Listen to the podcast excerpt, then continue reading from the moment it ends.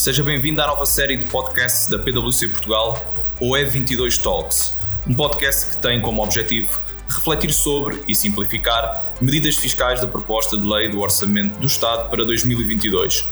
O meu nome é Francisco Raposo Magalhães e hoje estou aqui com a Joana Garrido, que é manager responsável e especialista na área de tributação individual. Bom dia, Joana. Bom dia, Francisco. Joana, eu tenho visto na comunicação social e nos mídias em geral que só se fala no IRS. Existem assim tantas novidades que queiras partilhar connosco ou tens, enfim, os teus destaques? Sim, Francisco, é verdade que este, que este orçamento tem sido muito falado como sendo o orçamento para as pessoas.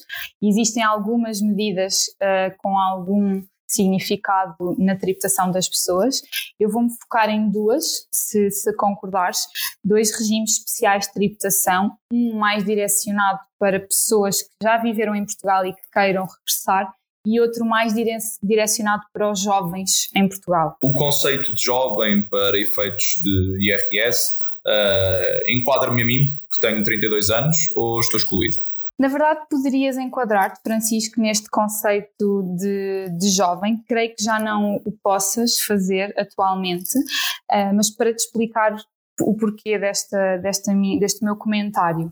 Este regime especial que temos para, para os jovens é um regime que se aplica a pessoas que, uh, após terem concluído um determinado ciclo de estudos e que tenham uma idade compreendida entre os 18 e os 26 anos, comecem a trabalhar que é que eu dizia que talvez pudesse beneficiar se, se estivéssemos a falar de há uns anos atrás, é porque este benefício, apesar de se cingir a este grupo de pessoas com esta idade, entre os 18 e os 26, permite que tu comeces a trabalhar durante este período em que tens esta idade e que beneficies do regime até atingires uma idade de 35 anos. E por isso há uns anos atrás talvez pudesses ter beneficiado deste, deste regime. Já percebi, Joana, que nasci na altura errada e em concreto qual é que é o benefício? Consegues esclarecer-nos? Sim, claro que sim.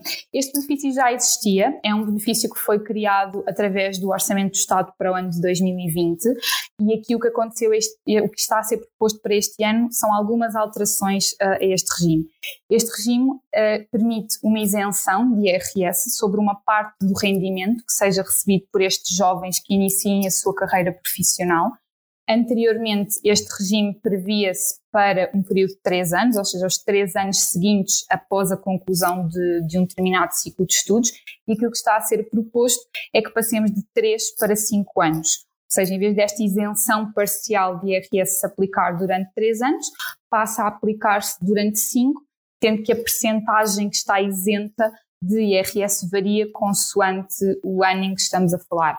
Para os primeiros dois temos uma isenção de 30%, para os segundos dois temos uma, uma isenção de 20% e para o último ano uma isenção de 10%. Oh, Joana, eu acredito que uh, no final disto uh, os nossos, uh, e da tua exposição, os nossos jovens ouvintes estejam a perguntar qual é que é o peso na minha carteira. Consegues explicitar? Sim, nós fizemos alguns, alguns cálculos agora quando, quando a análise desta, desta proposta de lei para o Orçamento do Estado e a nossa conclusão foi que se efetivamente este regime se prolongar por um período de, de cinco anos e obviamente tendo em conta as condições e as limitações do próprio regime, aquilo que é esperado é que um jovem que tenha, por exemplo, um salário mensal bruto de mil euros venha a poupar cerca de 2 mil euros durante estes 5 anos. Joana, este regime então é só aplicável a trabalhadores por conta de outrem, certo? Atualmente sim, ou seja, o regime que temos em vigor só se, só se aplica a, a, trabalhadores por conta de outrem, mas aquilo que está a ser proposto nesta, nesta lei, nesta proposta para o Orçamento de Estado de 2022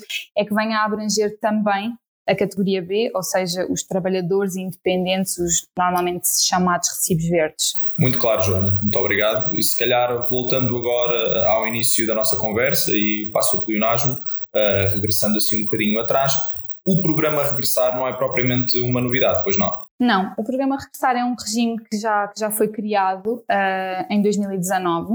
Foi criado na altura com o propósito de atrair para Portugal pessoas que tenham saído há alguns anos atrás e que queiram voltar a residir e a trabalhar em Portugal.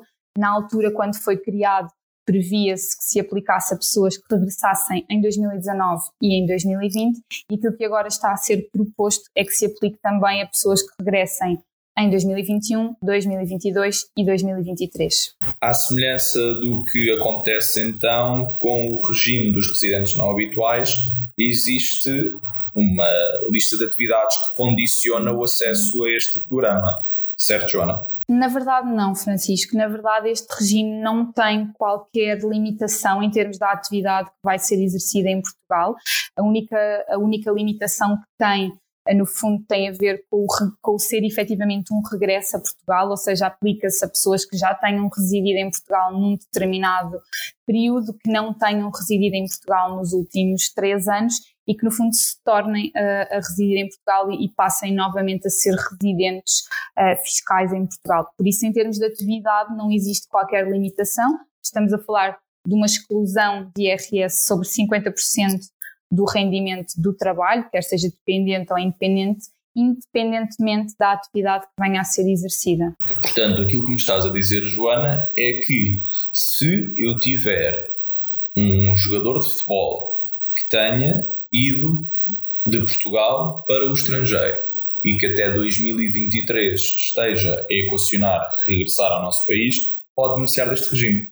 Sim, é verdade, pode beneficiar deste regime, obviamente se cumprir com, com as condições e, e, nesse caso teria uma exclusão de IRS sobre, sobre 50% do rendimento do trabalho que recebesse nesse ano do regresso a Portugal e nos quatro anos seguintes. Dirias que este programa foi feito a pensar neste tipo de situações? Não, Francisco, não creio que tenha sido esse o propósito.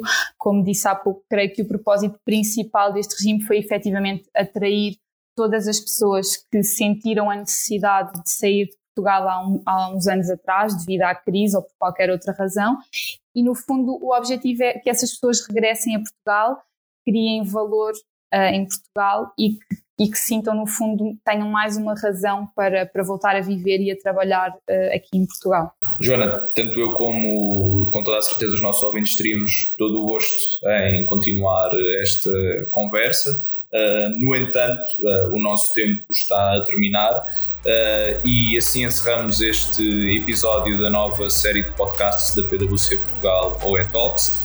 Muito obrigado, Joana, por ter estado connosco hoje. Obrigada eu, Francisco. Faça parte da discussão, visite o site da PwC Portugal e não perca os próximos episódios com a análise dos nossos especialistas. Até breve.